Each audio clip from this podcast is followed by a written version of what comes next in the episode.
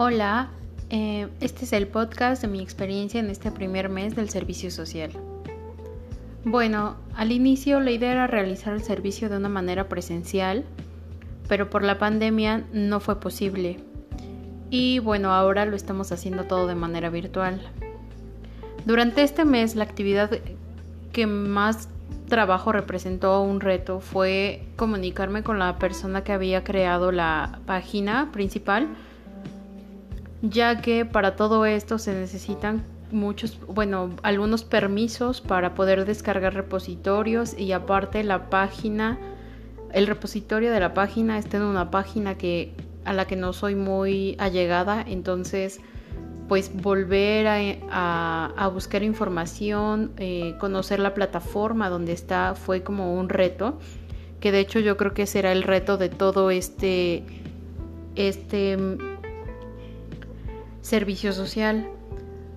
Eh, con respecto a mis otras actividades, creo que han sido un poco sencillas, laboriosas, claro, como por ejemplo el periódico mural. La verdad es que no recordaba que hubiera tantas efemérides y cuando las busqué eran muchísimas y tuve que resumirlo.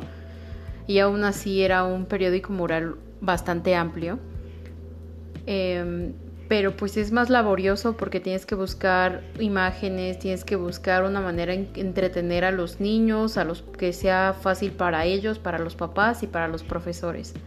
Entonces no es solo como que ayudar a una persona, sino que dependen de ti muchas más personas para que puedan entender lo que quieres dar a entender, o sea, lo que quieres explicar.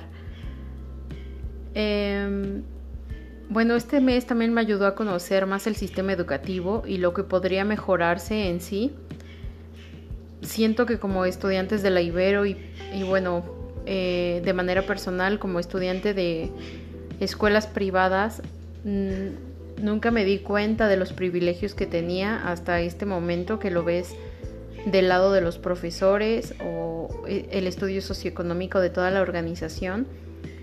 Y entonces te das cuenta de lo privilegiado que eres porque tuviste una educación privada, aunque claro, es cara, pero que tuviste acceso a tecnología, tuviste acceso a varios idiomas, tuviste acceso a muchas cosas que la mayoría de la gente o de los estudiantes no lo tiene.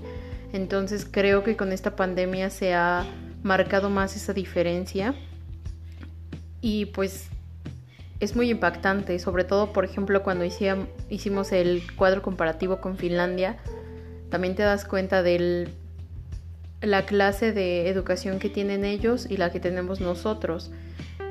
Y cómo como sociedad también no queremos crecer o, o realmente somos ese mexicano conformista que se nos ha planteado o tenemos como esa fama que pues así lo dice el gobierno y entonces pues es así cuando realmente pues la educación no solo es de la institución sino también de los papás, de toda la familia en conjunto, o sea, no es solo una cosa.